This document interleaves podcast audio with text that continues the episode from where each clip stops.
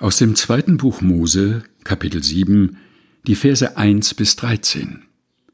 Mose und Aaron vor dem Pharao. Darauf sagte der Herr zu Mose, Ich bestimme es so. Du wirst an Gottes Stelle vor dem Pharao stehen. Dein Bruder Aaron wird dein Prophet sein, der deine Worte weitergibt. Du sollst alles ausrichten, was ich dir auftrage.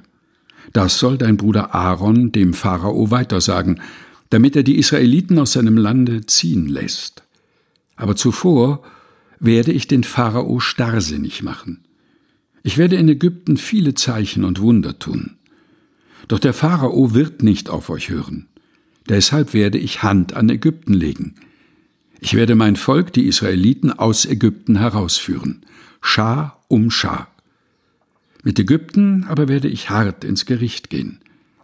Daran werden die Ägypter erkennen, dass ich der Herr bin. Ich werde meine Hand gegen Ägypten erheben und die Israeliten aus seiner Mitte befreien. Mose und Aaron machten alles genau so, wie der Herr ihnen aufgetragen hatte.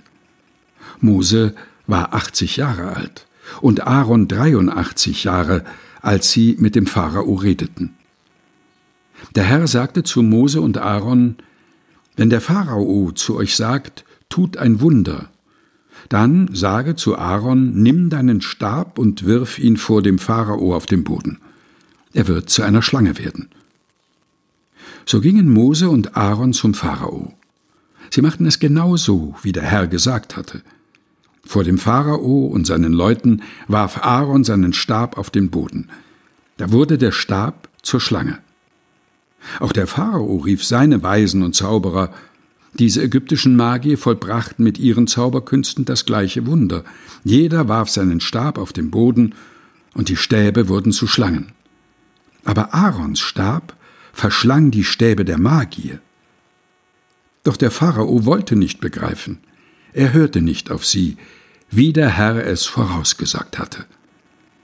Zweites Buch Mose, Kapitel 7, Vers 1 bis 13 aus der Basisbibel der Deutschen Bibelgesellschaft. Gelesen von Helga Heinold.